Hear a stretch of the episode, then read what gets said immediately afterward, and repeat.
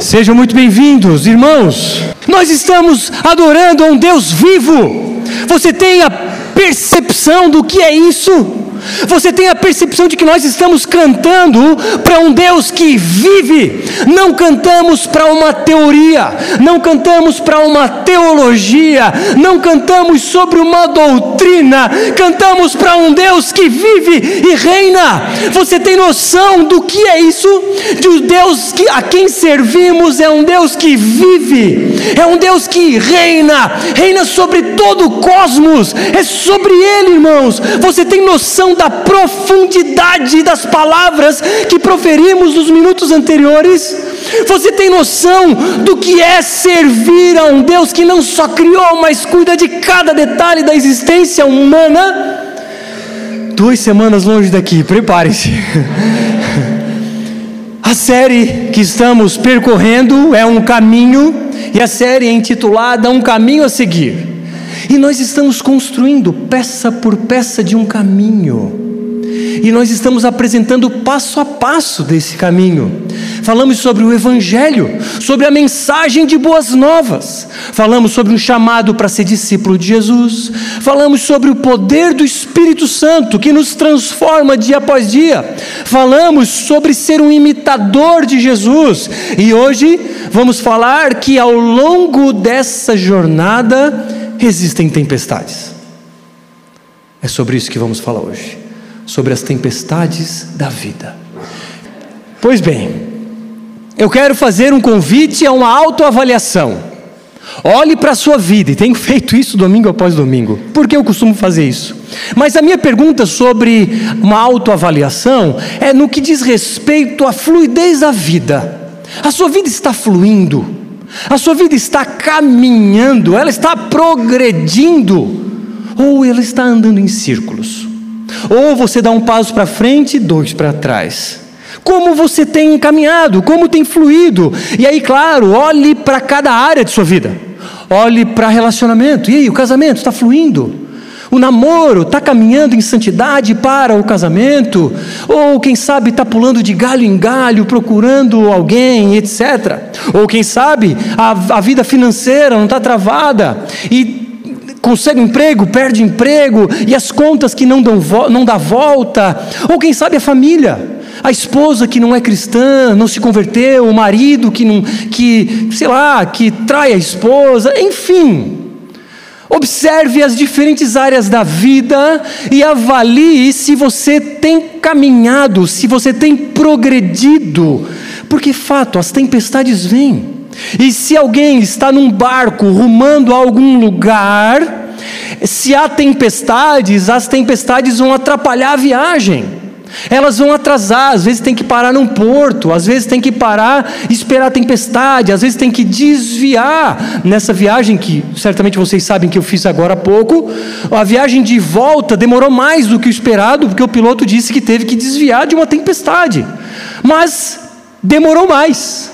E é sobre essas tempestades que atrapalham a caminhada da vida que vamos falar. Mas essas tempestades têm um propósito. E vamos olhar para a vida de um cara chamado Jonas. E vamos olhar para um aspecto de que uma vida em desobediência promove tempestades. Uma vida longe dos propósitos de Deus vai promover tempestade. E a vida de Jonas é um exemplo, exemplo claro sobre isso. Agora, nem todas as dificuldades são decorrentes de pecado, de desobediência. Basta ver a vida de Jó. Mas o caso da vida de Jonas é um caso explícito e específico de uma desobediência que vai levar uma tempestade, isso é fato. Se você está em desobediência, não pense que você vai se livrar da consequência. Vou repetir: se você está em desobediência, não pense que você vai se livrar da consequência. Toda desobediência vai gerar uma consequência de igual intensidade e sentido contrário, já diria Isaac Newton, adaptado. E vamos então falando sobre Jonas, um livro rápido que, se você nunca leu um livro inteiro da Bíblia, leia Jonas, quatro capítulos apenas. E não sabemos quem é o autor desse livro, mas a história é a história de um profeta, é a história real daquele homem que foi engolido por um grande peixe, não necessariamente uma baleia. E você pode dizer, não, isso é uma fábula. Irmãos, um Deus que abre o mar para o povo passar em terra seca, o que é para ele fazer um peixe engolir o homem? É nada, é só mais um milagre. E você sabia que há notícias espalhadas pelo mundo de peixes que engoliram homens, de verdade? Então, primeiro, é plausível, e segundo, ainda que fosse para um Deus poderoso como o nosso, tudo é plausível. Então, essa história se passa no oitavo século antes de Cristo no, na, na, época do rei Jeroboão II, é, o reino de Israel, ou melhor, o reino, o povo hebreu estava dividido em dois reinos, o reino do norte e o reino do sul. E o reino do norte era o rei, nesse momento, era comandado por Jeroboão II. Era um tempo de prosperidade e paz. Era um tempo de expansão territorial. E ali imaginava-se que o povo hebreu teria um futuro brilhante.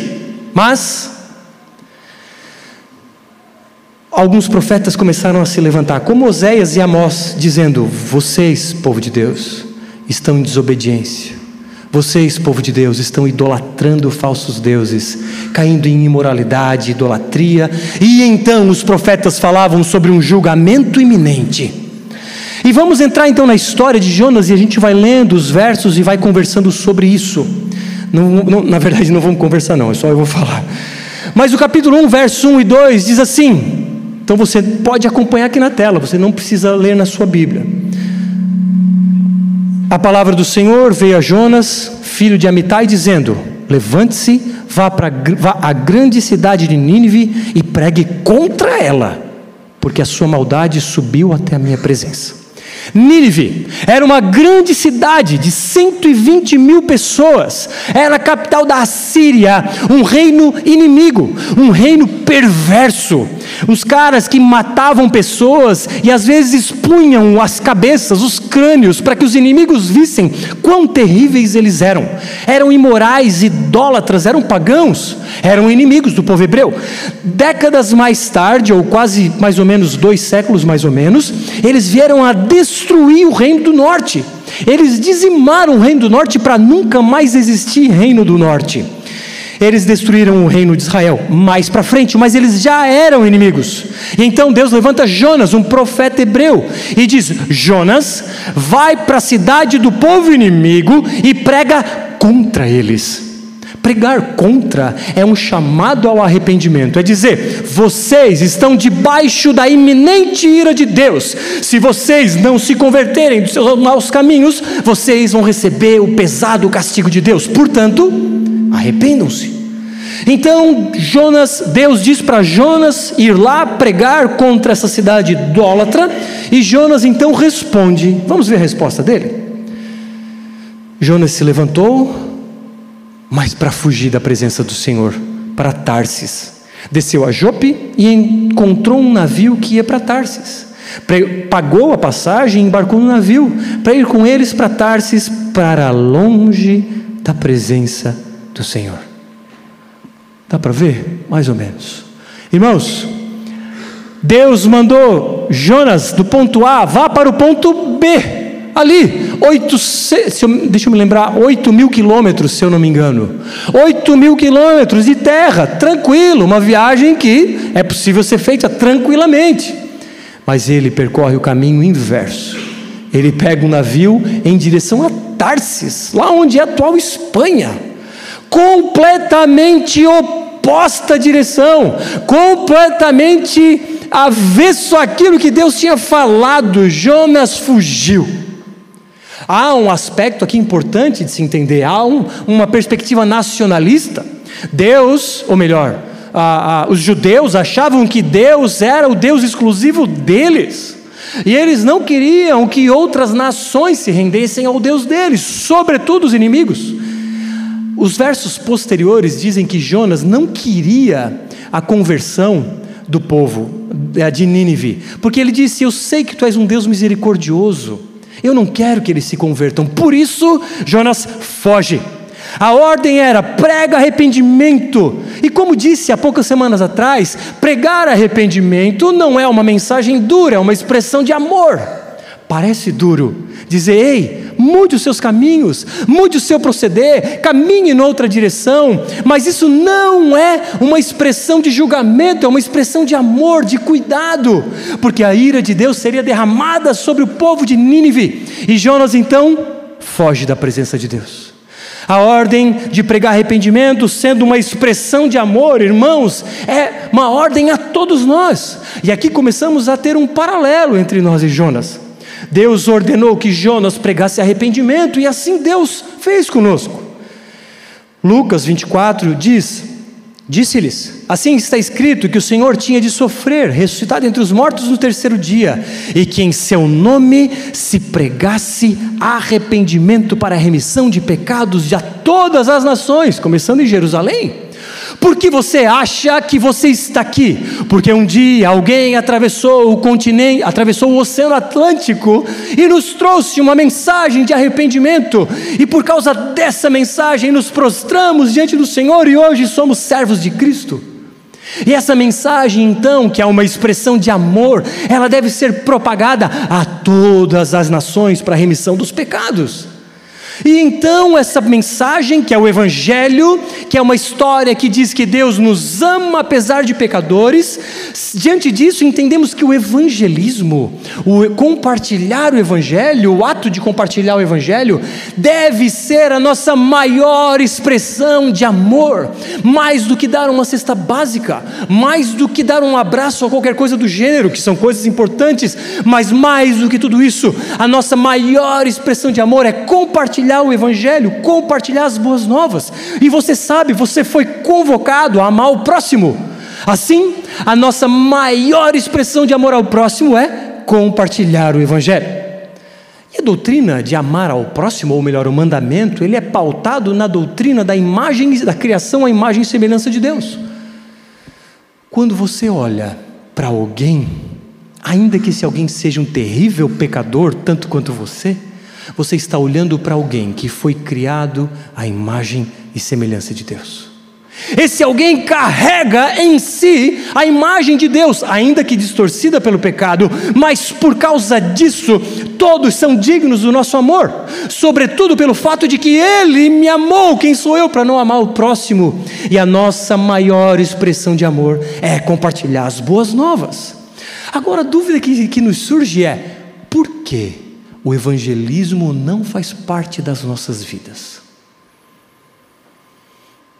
Por que você não vive uma vida em que o evangelismo é regra, em que o evangelismo melhor é um estilo de vida? Por que você vive uma vida que não se preocupa com o destino eterno, talvez do seu cônjuge, do seu pai, mãe, filho, irmão, tio, primo, tio, primo, vizinho, ou colega de trabalho? Por que você não faz do evangelismo um estilo de vida? Sabe por quê? Porque nós não estamos vivendo para essa causa. Você está vivendo acomodado, para si mesmo. Existem pessoas que abraçam alguma causa e vivem por ela. Você vê feministas fazendo isso. Você vê radicais islâmicos. Você vai conversar com um radical islâmico, ele está sendo treinado para morrer em benefício de Alá. Ele está sendo treinado arduamente, inspirado, empoderado, cuidado, evangelizado, capacitado para morrer em prol de uma mentira. Mas esse cara, ele acorda segunda-feira mais feliz do que você. Esse cara que vive por uma mentira, vive uma vida mais empolgante que o que a sua, porque a sua vida, e me perdoe generalizar, e eu muitas vezes me incluo nessa, e eu vou colocar na nossa vida, a nossa vida gira em torno de nós mesmos. Ao invés de vivermos por uma causa, que é espalhar o Evangelho nos quatro cantos dessa terra, vivemos para trabalhar de segunda a sexta e curtir a vida no fim de semana. Vivemos não por uma causa, mas vivemos pelo nosso prazer, e o nosso prazer é o nosso Deus, o nosso prazer é o nosso ídolo, e esse prazer se manifesta andando de bike, correndo, surfando, comendo, viajando, coisas lícitas e boas, mas são deuses, essa é a verdade. Os deuses dessa era estão tomando o coração das igrejas, estão tomando o coração dos cristãos, e estes não vivem mais por essa causa, estes vivem simplesmente para contemplar os próprios prazeres, trabalham de segunda a sexta para comprar um carro novo, trabalham de segunda a sexta para poder viajar no final do ano, trabalham de segunda a sexta para comer picanha na sexta-noite, irmãos a, fragilidade da vida veio à tona com a pandemia, e por causa disso, muitos de nós estão simplesmente curtindo a vida, porque afinal de contas podem morrer a qualquer momento, ou então não vivem para a causa do Evangelho, vivem para si mesmos, estão pouco se lixando para aquele, que está, aquele que está ao lado. Até quando, irmãos, a Viva vai ser uma igreja apática? Eu, eu, eu nos classifico como uma igreja apática. Eu nos classifico porque nós temos aqui nesse salão duzentas e poucas pessoas. E se nós tivéssemos 250, duzentas e poucas pessoas, sejam lá quantas, totalmente devotadas a Cristo, que compraram essa ideia, que compraram essa missão, mergulhadas nas coisas do reino, a cidade de Criciúma e Sara e região não seria mais a mesma. John Wesley disse: Dê-me apenas cem homens que nada temam a não ser o pecado, e eu mudarei o mundo. Afinal de contas, o mundo foi mudado com 12. E aí? Até quando vamos ficar apáticos? Até quando vamos ficar acomodados nos nossos prazeres? Ainda que não sejam pecaminosos, e você pode surfar, correr, andar de bike, comer picanha, seja lá o que for, mas irmãos, a vida não é isso.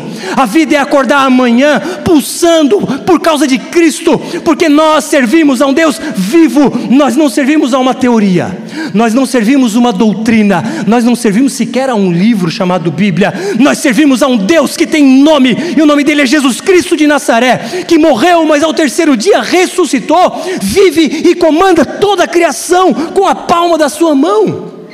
Você vive por essa causa?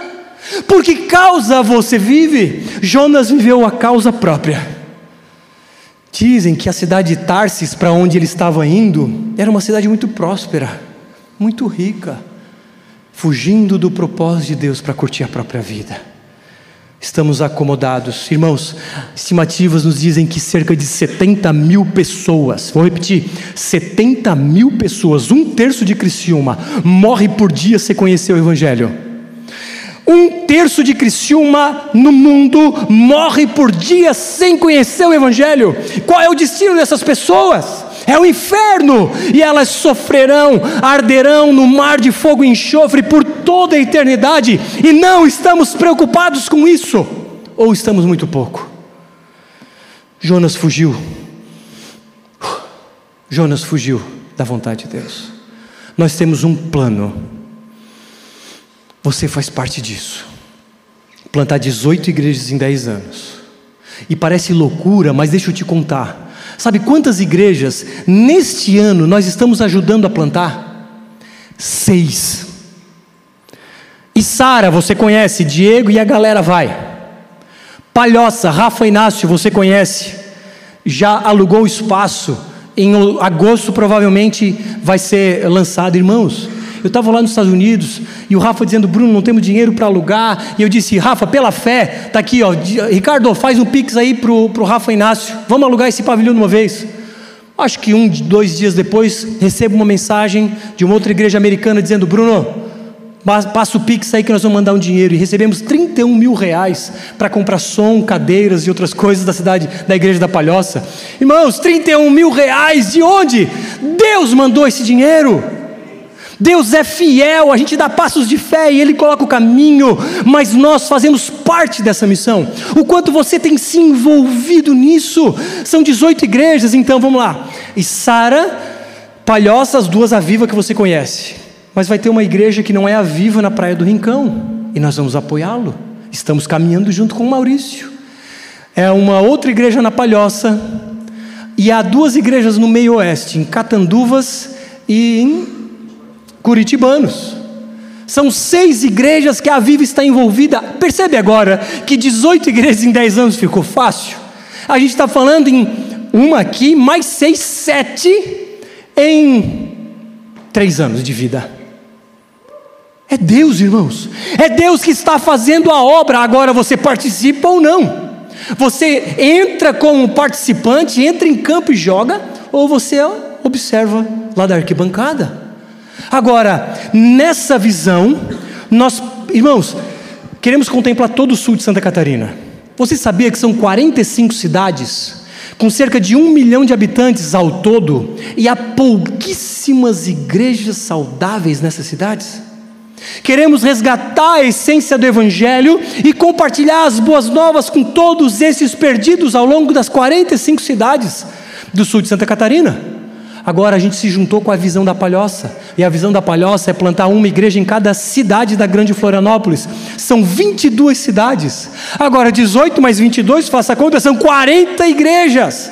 De Florianópolis até Paz de Torres. Estamos conectados com o pessoal do Rio Grande do Sul e o pessoal do Paraná.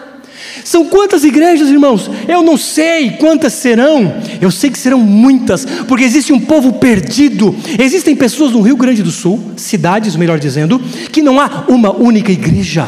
Existem cidades no Rio Grande do Sul que não há um único crente naquela cidade. E nós fazemos parte de um movimento do Evangelho para alcançar toda a região sul do Brasil, incluindo Uruguai e Argentina. E você pode se envolver mais nisso, ou pode fazer como Jonas. Foi chamado, eu vou para cá. Jonas preferiu a própria vida. Mas Jesus diz: aquele que procurar a própria vida perderá, mas aquele que negar a própria vida por amor de mim, esse a terá, esse terá a vida eterna. O que você prefere? Os prazeres que essa terra pode proporcionar, momentâneos, rápidos, frios e pequenos ou os prazeres da eternidade, irmãos? Na boa, de verdade. Eu não precisava estar aqui. Eu não precisava ser pastor. Nunca sonhei com isso. Nunca sequer passou pela minha cabeça ser pastor, nem ser evangélico, muito menos pastor. O meu sonho era espalhar academias pelo país, tratar pacientes, atletas e tudo mais, e fiz isso. Morei em São Paulo, fiz um monte de coisa, estudei, me preparei. Não estava no meu plano me tornar crente e pastor. E eu vivia uma vida focada em prazeres. Jesus me chamando e eu no caminho de Jonas, contrário àquele. Mas eu já ouvia mensagens, eu já ouvia pessoas convidando. Mas os prazeres aqui eram muito bons, por que, que eu vou negar esses prazeres? Até que um dia eu descobri o verdadeiro prazer da vida. Aquela cruz é o nosso verdadeiro prazer da vida. Não ela em si, mas o que ela representa, a morte do nosso Salvador e a sua futura, ou, ou melhor, subsequente ressurreição. E nessa morte e vida, os nossos pecados, aqueles meus do meu passado, cravados na cruz, e agora eu sou salvo. Agora salvo não só agora, mas na eternidade. E agora então eu descobri que não, não só o maior prazer da vida em seguir o Mestre, mas o maior prazer é se envolver em sua missão e espalhar as boas novas. Eu não precisava e nem queria estar aqui, mas quando ele me chamou, eu não pude dizer não, porque aquele prazer que ele me proporcionava era muito maior do que qualquer prazer desse caminho. E eu posso lhe garantir, absolutamente de carteirinha, os prazeres de uma vida envolvida com Cristo são infinitamente maiores do que qualquer prazer que a semana ou o dinheiro pode proporcionar. Diante disso, um caminho de prazeres momentâneos, efêmeros e passageiros, e um caminho de prazeres eternos, poderosos, maravilhosos e grandiosos. O que escolher? Há dois caminhos: o caminho de, de Jonas fugir, ou o caminho de Deus em se entregar para a sua missão e se envolver em uma vida que transpira Cristo, uma vida que transpira o Evangelho, uma vida que se envolve num movimento, movimento de propagação do Evangelho por todo o sul do Brasil. Que tal fazer parte de um avivamento? Você pode se juntar nisso, nesse movimento do Evangelho. Irmãos, plantar igreja para ganhar dinheiro, Jamais, a gente está plantando igreja para alcançar pessoas, e a mensagem que vamos continuar pregando sempre é uma mensagem que confronta o pecador, que faz abandonar os ídolos, mas que promete os maiores prazeres da vida, porque é uma mensagem poderosa e somente essa que transforma vidas. Enfim, você ama as pessoas que estão ao seu redor? Família, amigos, colegas de trabalho? Pregue o Evangelho. O que é o Evangelho? A mensagem de que somos pecadores, originalmente, afastados de Deus, mas que quando cremos na obra que Ele fez na cruz, nós nos entregamos a Ele. E então a minha vida pertence a Ele. Agora eu estou perdoado dos meus pecados. Agora eu sou, Ele é meu Senhor. Eu me coloco debaixo da mão dele. Eu me coloco numa vida de obediência. Eu me coloco numa vida prostrada de, de um discípulo de Jesus. E agora não há mais condenação para aqueles que estão em Cristo Jesus. E esses são chamados a ser discípulos de Jesus a espalhar essa mensagem. O Evangelho não é uma teoria, o Evangelho não é uma doutrina, é um fato de que Jesus morreu na cruz, ressuscitou em prol de nós pecadores, hoje vive, reina e nos chama para essa missão. Mas em frente à desobediência de Jonas, há consequências. Mas o Senhor lançou sobre o mar um forte vento, e levantou-se uma tempestade tão violenta que parecia que o navio estava pronto a se despedaçar. Jonas, deliberadamente em desobediência, estava colhendo consequência, a tempestade. Quantos de vocês estão colhendo tempestade nesses dias? Não, isso é o diabo, eu já repreendi, eu gritei, eu bati forte. Não é o diabo, é o próprio Deus. Ainda que o diabo exista e coloque armadilhas para nos derrubar, mas é o próprio Deus que trouxe a tempestade para Jonas. As tempestades que eu estou passando e vocês são disciplinas corretivas da parte de Deus, são, portanto, uma expressão de amor. Tempestades são como que ferramentas de disciplina amorosa da parte de Deus. Nós devemos agradecer, porque essas tempestades chacoalham o nosso ser. E imagina um zumbi, ou melhor, alguém entorpecido. Ou melhor, deixa eu ilustrar melhor. Você talvez tenha visto lutas de é, UFC e o cara apaga. Ou você luta jiu-jitsu e deve ter visto pessoas apagando, se é que você já não apagou. E aí, você está lá, morto, quase morto. De repente alguém dá um éter para cheirar e você acorda. É sobre isso. Muitos estão quase mortos, perambulando, como que tendo levado um mata-leão, e estão ali, dormindo em pé, trabalhando de segunda a sexta, mas totalmente perdidos em si mesmos. De repente vem uma tempestade, chacoalha as estruturas, e aí? Você vai confiar em quem? Você vai depender de quem? E aí, o que você vai fazer com essa tempestade? Não é o diabo, é o próprio Deus, como trazendo uma disciplina pedagógica Jonas virou as costas, queria uma vida autônoma. Ele chacoalha a vida de Jonas para dizer: Jonas, acorda. Acorda, tu precisa se submeter a mim, as disciplinas que eu e você passamos, as tempestades que nós passamos, são disciplina da parte de Deus para a gente acordar do nosso, do nosso senso de independência, do nosso senso de autonomia, do nosso senso de egoísmo e idolatria. Portanto, não evangelizar, não espalhar as boas novas é um pecado, porque é uma expressão de egoísmo, é uma expressão de que mostra que nós não amamos quem está ao nosso redor. E então Deus manda tempestades para nos disciplinar, para mexer com os nossos alicerces, e essas tempestades têm como objetivo acordarmos para a realidade e mergulharmos no mar, nesse mar que está ao redor desse barco. E então Deus manda a tempestade e aí os homens reagem. Então os marinheiros ficaram com medo e clamavam cada um ao seu Deus. Lançaram no mar a carga que estava no navio para que ele ficasse mais leve. Jonas, porém, havia descido ao porão do navio, ali havia se deitado e dormia profundamente.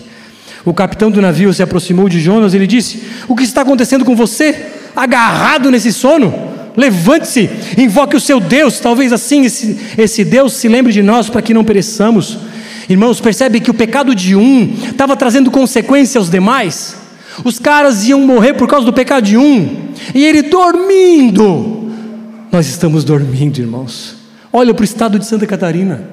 Olha a perversidade, a imoralidade. Você viu a história da menina de 11 anos, entre aspas, estuprada por um menino de 13, engravidando desse menino, do filho do padrasto. Imagine como essa família, e como essa existem inúmeras. E como este problema, existem inúmeros outros problemas. Há uma perversidade generalizada e muitas vezes é, escondida ou velada no estado de Santa Catarina e na humanidade como um todo. E, ou seja, a nossa negligência, o nosso pecado está fazendo com que esse povo pereça sem pastor. E sem pastor, quando dizemos, é o próprio Cristo. A nossa negligência tem afetado aqueles que estão ao nosso redor porque nós estamos adormecidos dos nossos prazeres. Nós estamos satisfeitos na nossa jantinha de sexta, nossa passeada na praia, eu vou comer uma tainha lá no farol, eu vou surfar, na volta, sei lá, vou pegar um barzinho, uma baladinha, e reino de Deus, reino de Deus que se exploda, eu vou viver a minha vida.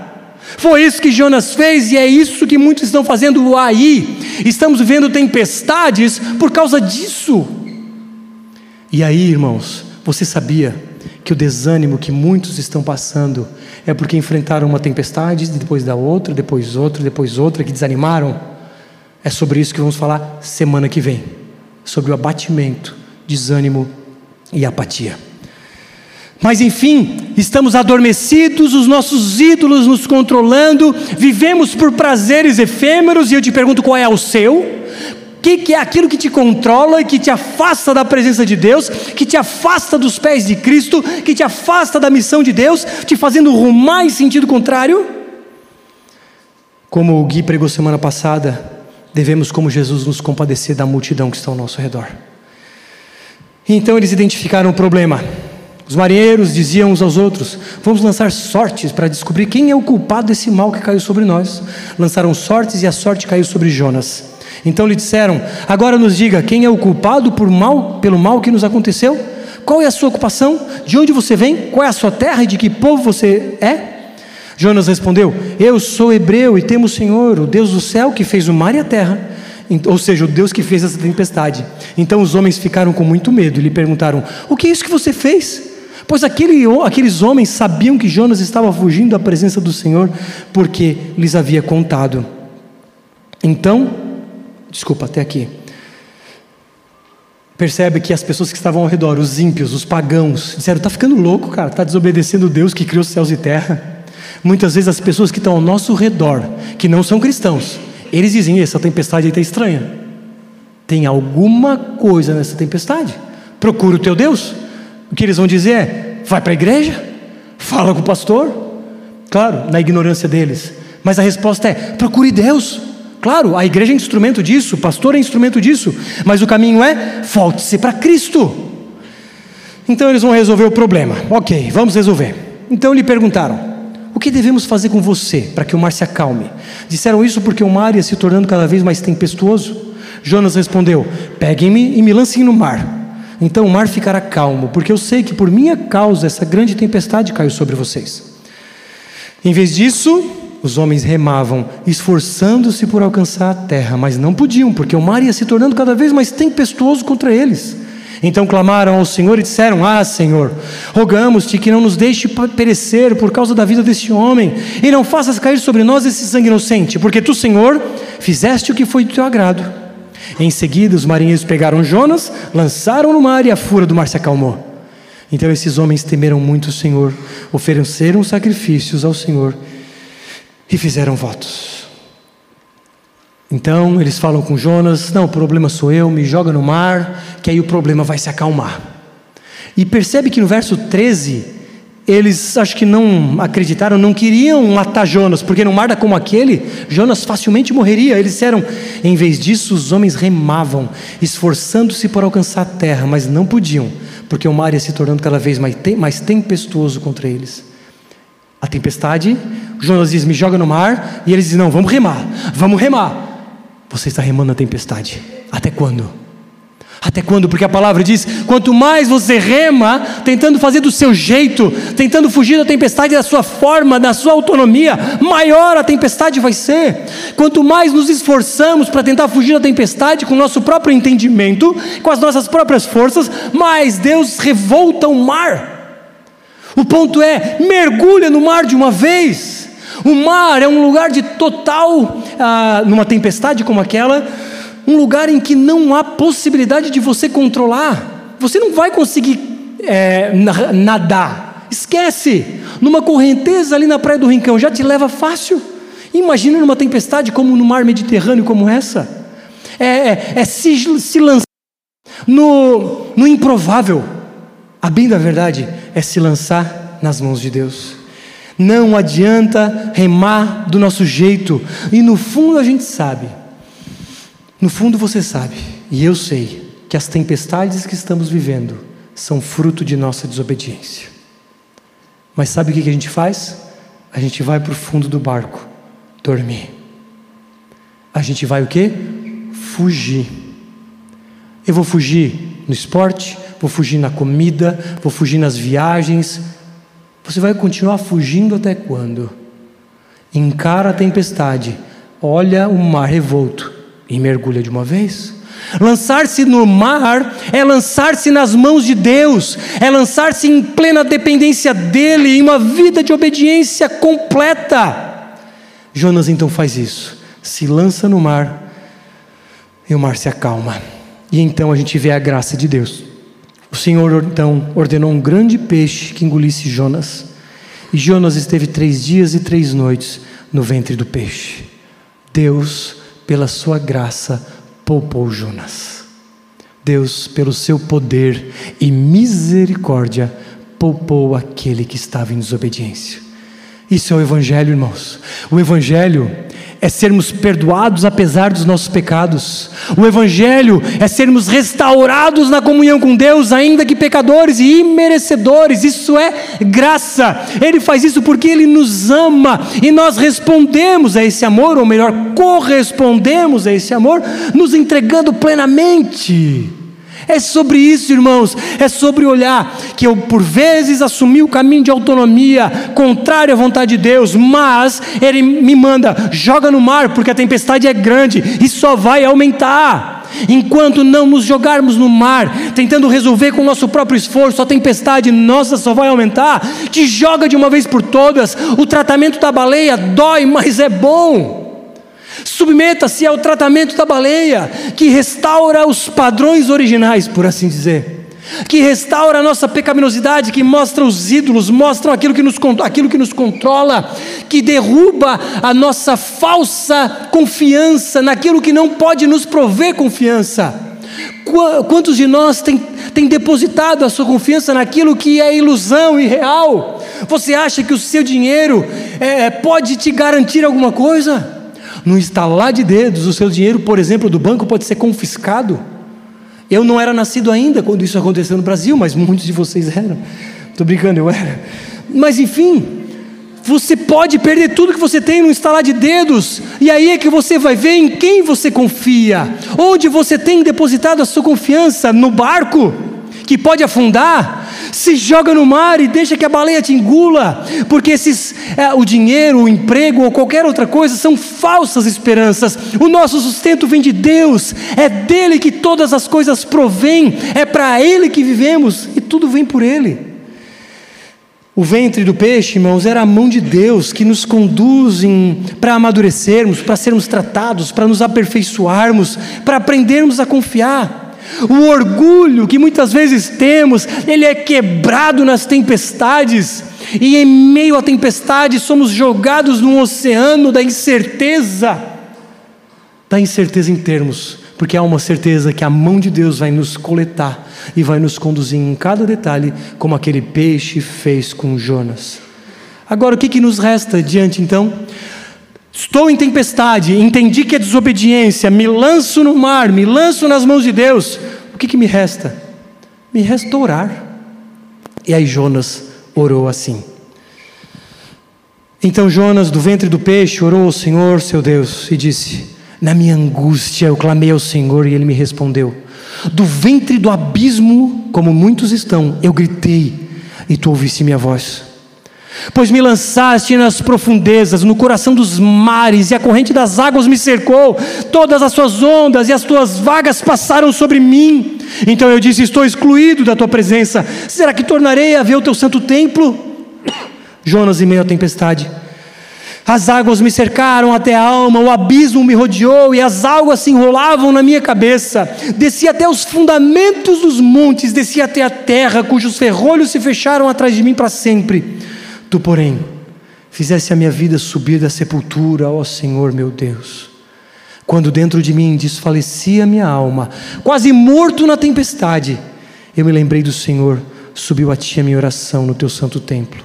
Os que adoram ídolos vão, vãos abandonam aquele que lhes é misericordioso. Mas com a voz do agradecimento eu te ofereci sacrifício que prometi e cumprirei. Ao, ao Senhor pertence a salvação. E o Senhor falou ao peixe, e este vomitou Jonas à terra. Irmãos, o tratamento da baleia é doloroso, mas é necessário. Se joga no mar da fé. E caminhar por fé não é caminhar por vista, é se submeter à vontade de Deus e dizer: Senhor, faz a tua vontade em mim. Concluo dizendo que as tempestades da, da vida muitas vezes são fruto da nossa desobediência. E não evangelizar, não viver uma vida na missão de Deus, não viver uma vida de evangelismo como parte do seu ser, é desobediência, é não amar o próximo. E Deus manda tempestades. Você está vivendo tempestades, que é uma disciplina corretiva da parte de Deus para quebrar o nosso egoísmo, o orgulho, os nossos ídolos. Diante então dessas tempestades, irmãos, hoje é o dia. Proste-se aos pés dele e mergulhe no mar da fé. Confia nele, entrega teu coração a ele, obedece, vive para esses propósitos, espalha as boas novas. E irmãos, e por fim eu digo que Jonas que ficou três noites e três dias quase morto, aponta para Cristo, que ficou três noites e três dias morto. A quase morte de um trouxe vida para os ninivitas que se arrependeram de seus pecados, mas a morte daquele na cruz do Calvário trouxe vida a todos nós. Quer motivação maior para evangelizar? Vamos espalhar as boas novas, irmãos. Então, sabendo que obediência é intencionalidade, eu quero lançar um desafio. Essa semana, você que está sentado ou me vendo pela internet, está sendo desafiado a evangelizar cento e não uma só, uma única pessoa. Compartilhe as boas novas para uma única pessoa por, nessa semana. Irmãos, vão ser mais de 200 pessoas ouvindo o Evangelho. Vamos dizer que só 10% se converta? São 20, irmãos. São 20 pessoas que vão para o céu. Uma pessoa. E o segundo desafio: traga esta pessoa ou outra para a igreja semana que vem. Facilmente não vai ter lugar, mas você fica em pé. Combinado? Panda pode subir.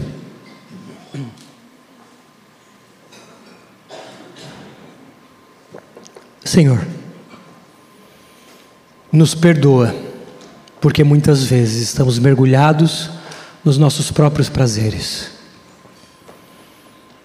Egoisticamente, fugimos da tua presença. Não estamos preocupados com aqueles que estão ao nosso redor. Mas assim como o Senhor teve misericórdia da vida de Jonas e o pegou no mar com um grande peixe e o cuspiu na beira da praia, por favor, nos derrama essa graça mas que antes disso tenhamos a fé para quebrar o nosso orgulho e mergulharmos no mar da fé um lugar onde não temos controle sobre nada, um lugar em que esperamos que o grande peixe, ou seja, a tua mão, nos pegue e nos conduza em obediência ao Senhor. Ajuda-nos, Deus, nessa caminhada só conseguiremos pelo poder do Teu Espírito Santo. Amém.